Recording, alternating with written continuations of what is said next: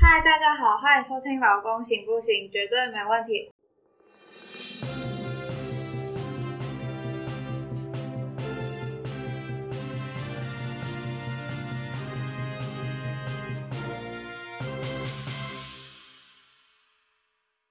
前阵子，美国最高法院裁定，一九六四年民权法案禁止职场歧视的规定，也保障同性恋者和跨性别员工。LGBT 权利团体盛赞，这是五年前同性婚姻合法化以来，在争取平等权中最重大的一刻。美联社报道，保守派大法官葛苏奇在裁定的判决书中写道：“雇主以身为同性恋或跨性别开除一个人时，系以该人在不同性别不会受到质疑的特征或行为为由，性别在此扮演不可或缺又无从隐藏的角色。”这项裁定预计将对全美约八百一十万名 LGBT 劳工有重大影响，因为大多数州并未保护他们免于职场歧视。根据加州大学洛杉矶分校法学院研究中心威廉斯研究所，美国境内估计有一千一百三十万名 LGBT 人士。法新社报道，上诉人之一的波斯塔克表示，得知结果自己很震惊。他说：“没有人上班时需要害怕。”担心会因为自己是谁或爱谁以及身份认同而可能丢掉工作。不过，他指出仍有很多努力要做。美国总统川普称这项判决非常有利。流行乐坛小天后泰勒斯在社群媒体 Twitter 上说：“虽然我们距离达到平等还有很长一段路要走，但这是漂亮的一大步。”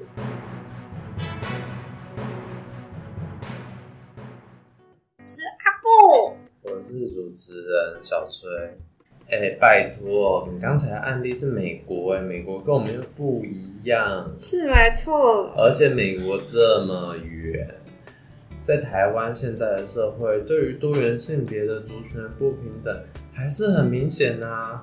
举一个最实在的例子就好了，像是你去上厕所，有分男厕跟女厕，那这样对于跨性别的人，还要怎么选择啊？他到底要走进男厕还是女厕？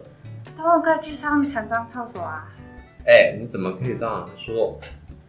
身障厕所是给身障朋友使用的，或者是呃，虽然不是身障，但他行动不方便的人使用的。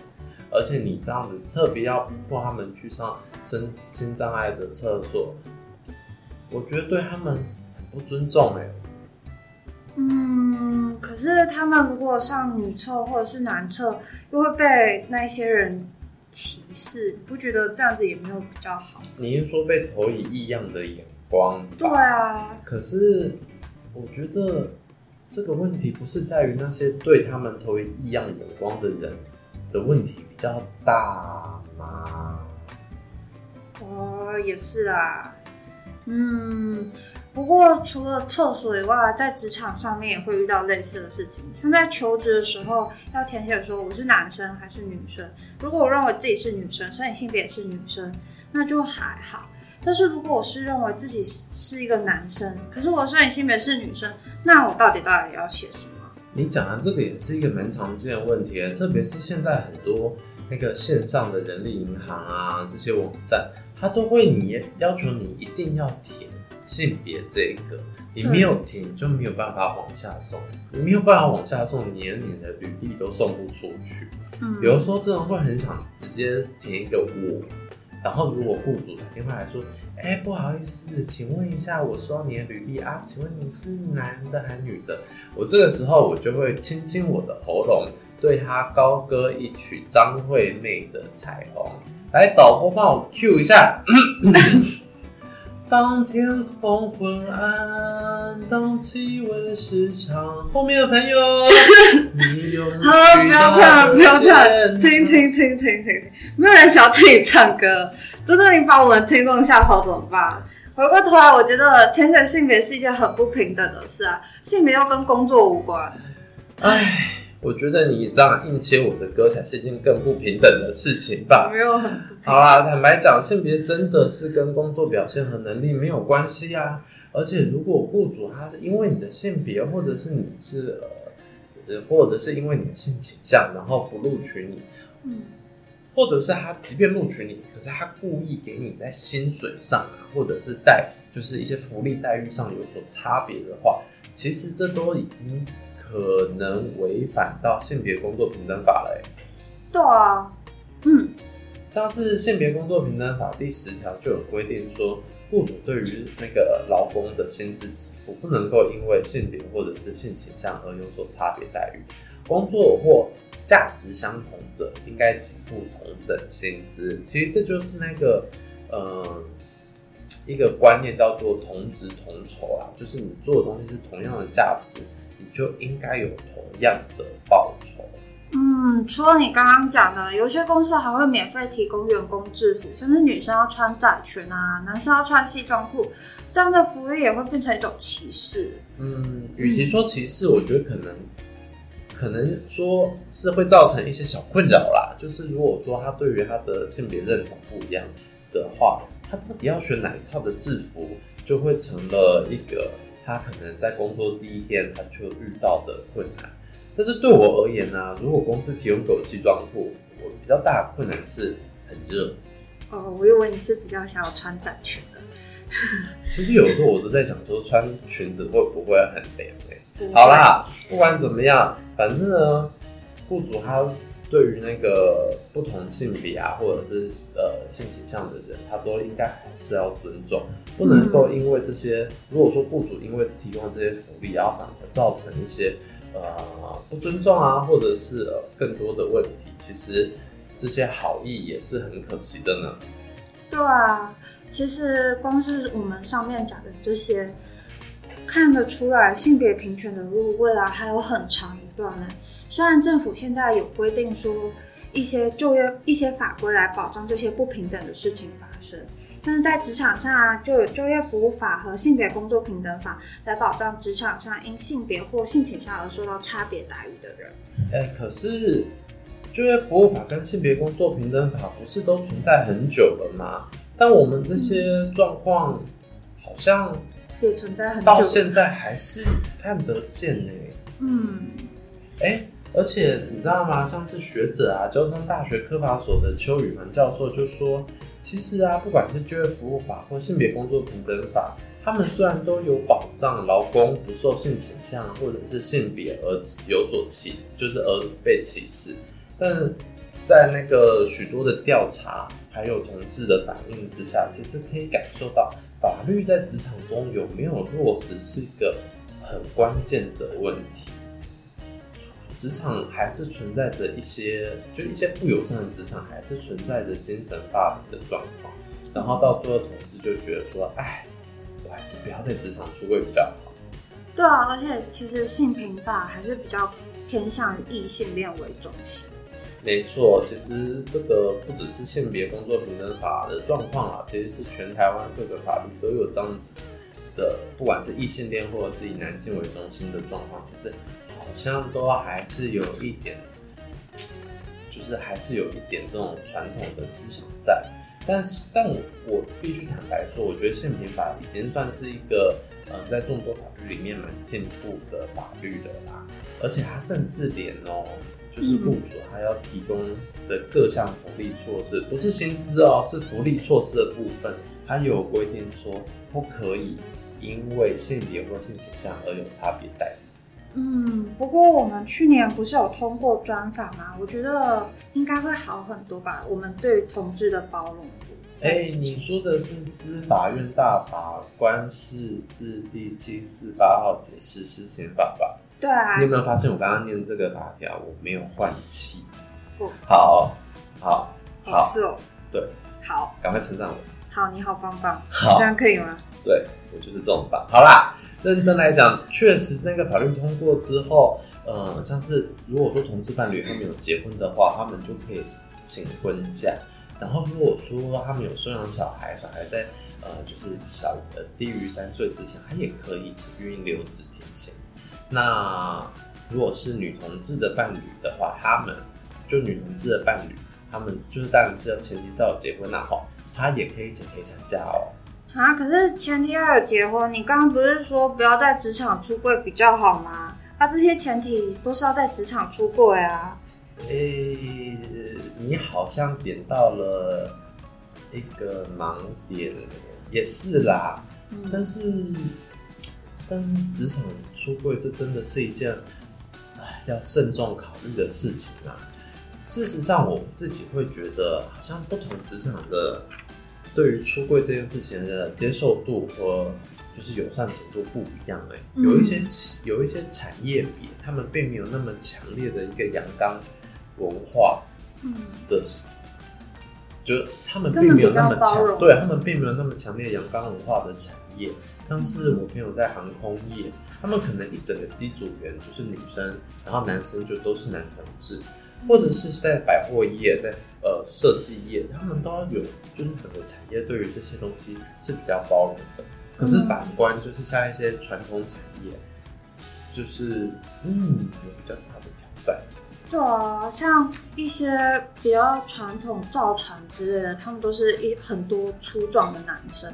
然后如果有一个人进去，然后被别人发现说他是同志，他们就很容易歧视他。我跟你讲，第一句就会笑他是娘炮或女人腔，就跟其实讲笑人家这个就跟国小一年级的学生素质差不多，搞不好小一的同学素质都比他们好。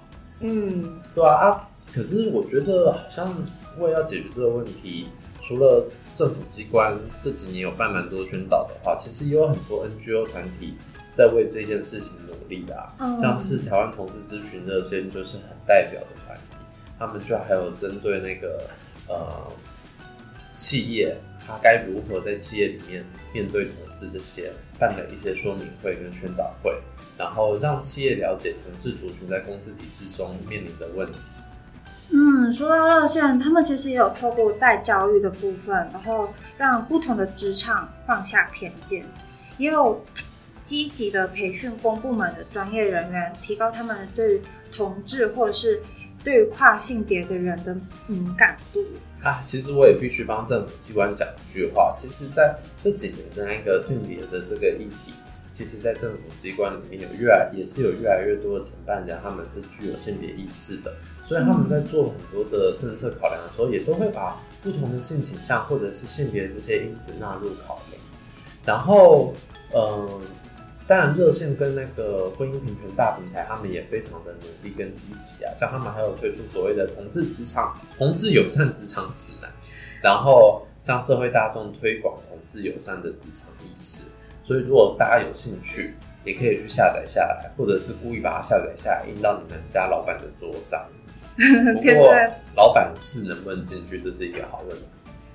呃，可是所以老板看到了就会把它丢掉，这有人放。我们当然就是要努力做一点嘛，就跟热线他们会想要推出这本书，哎，这本指南一开始的目标叫做希望能够成为企业和同之间的桥梁，让业主知道如何让职场环境变得更好，让同志更自在。其实这也是我们劳工局一直以来长期所推动的目标了。而且 我们这样讲，是不是很像在帮热线打广告啊？其实不止热线哦，台湾其实有非常多的性别团体，在过去那么长时间，都对于这种多元性别议题非常努力的在协助跟关注。像是妇女新知啊、现代妇女基金会，这些都是很著名的团体哦。嗯，对啊，我们真的有点像在帮那个热线打广告。因为我们明明是要讲一些法条，让大家比较了解的时候，可是这样子讲，我们还是有点不知道说到底发生了什么事情啊！你就 Google 就好啦。你看我们我我们随便 Google 到一篇文章，你就可以看到有一个 PTT 网友在 Woman Talk 版发言。哦，你怎么会去看 Woman Talk 啊？知己知彼，百战百胜。嗯，坦白说，我好像也没怎么在看 Men's Talk。你要胜战胜谁啊？我比较喜欢看八卦版，然后可八卦版就是一个恐同大指的地方。好了，反正就是在 Woman Talk 版发言，他说他是一名双性，就是双双性人，对，等于他有两个，他在身上有两个性别特征。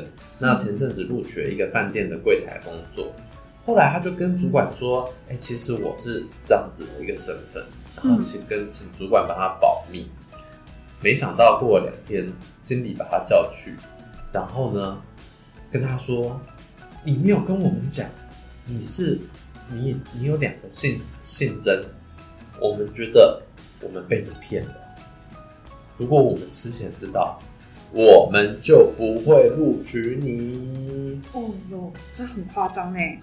可是如果不如果录不录取他，这就是性别歧视吧？对啊，我觉得这个这种东西就是在不管这种东西在就业服务法第五条里面就已经规定了，不能因为性别而有所差别待遇。主管这种赤裸裸的言论啊，真的是很惊人。他甚至后来还说：“现在我知道了，我心里面有疙瘩。我希望你跟同事能够主动坦白这件事情。如果有觉得不舒服或有异议，你就得离职。离职有那么严重吗？啊要离职哎，真的就是有那么严重吗？但是我觉得是，我觉得这已经不是严不严重的问题，是主管怎么可以这样子做？但我觉得那个网友也真的是，就是现在看了也会觉得很心疼呢。他后来还真的这样做了，然后同事之后，同事给他的回馈也不太一样。有些人说没差啊，有些人就反应比较不友善，然后或者是直接跟他说：“你可以离我远一点嘛。”然后同主管后来就是主任还当着大家面开他的玩笑，把他这个与生俱来的特质变成一个善笑茶余饭后的话题。这也太夸张了吧？可是我觉得主管对他这样子说，真的是不是那么的好呢？因这我觉得这已经不是不是那么好了吧？这根本就已经是很糟了。然后你知道最惨的是什么？他隔天网友就写说他被离职了，然后经理说上面的意思是他们要保护其他同事的权益，然后请他签离职单。保护他们的权益，对啊，我不知道我的他要保护对方是，他要保护其他同事什么样的权益耶？都没有保护那个网友的权益，而保护其他同事的权益。没错啊，像这种求职的这种，就是他的性别这种，其实他也是就业隐私的一部分。哦，我真的刚才跟你讲那个讲这个 case，我都我光是用听的，我都觉得心好累。我更难以想象那个网友他实际面对到这件事情，他到底是有多么样的无助。对啊，感觉就是他还蛮委屈的。对啊，而且明明明明那个性别工作平等法第十一条就明确的记载，雇主对于受雇者之退休之前离职解雇，不得因性别或性倾向而有所差别待遇。这件事情就完全就是活生生、赤裸裸的有差别待遇啊！所以难怪哈，呃，应该不是说难怪啊，就是所以有时候听到人家说啊，司法院大法官实施七四八号解释四十法通过之后，台湾就是什么东亚啊，或者是也整个亚洲性别最平等、最友善的国家，哦，我们已经很棒了，这样子的这些想法，我有时候都还是会有一点黑人问号。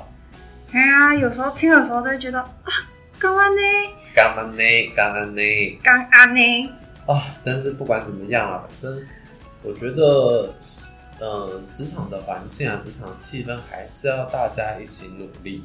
然后，雇主也要知道，就是除了前面所提到的退休之前解雇这些，不能因性别或性倾向而有差别待遇，其他像是提供教育训练啊，或者是员工福利这些，也不能够因为这些而有差别待遇哦。是啊，如果经调查属实以后，雇主会被处以新台币三十万元以上一百五十万元以下的罚款。哎，所以你说的调查属实是你是谁去调查？是劳工向劳工局申诉吗？对啊，是要向劳工局申诉。如果你收集一些证据，说雇主真的有在职场上面歧视你，因性别或者是性倾向的话，你都可以到劳工局申诉啊。哎，如果真的因为这种事情而被开罚，这完全就是一个两败俱伤的画面啊！就是雇主没了钱，然后求职者他的内心、他的人格尊严，就因为雇主这种这种无知，或者是真的他不不了解而受到伤害，其实是对于一个人都是蛮残忍的事情的。嗯，对啊，如果在职场上面有受到不平等的对待，就是不要忍气吞声。如果需要帮助的话，都可以像是劳工局啊，或者是一些民间团体，我们刚刚提到的热线，或者是一些 NGO 团体，或是身边的人求助，可以请他们寻求协助或者是帮忙。哦，对啊，其实现在呃，对对于整个社会，对于多元性别的议题更愿意去谈。所以其实，呃，我相信整个社会的资源或者是公部门的资源，就在这方面越来越多。那大家也要呃勇于的去伸张自己的权益。对啊，我们都希望在未来可以变得更好，对，为了打造一个更平等、更友善的环境，我们要一起努力。嘿嘿。对，好，今天的节目就到这里哦，我们下次再见。老公行不行？绝对没问题。拜拜。拜拜。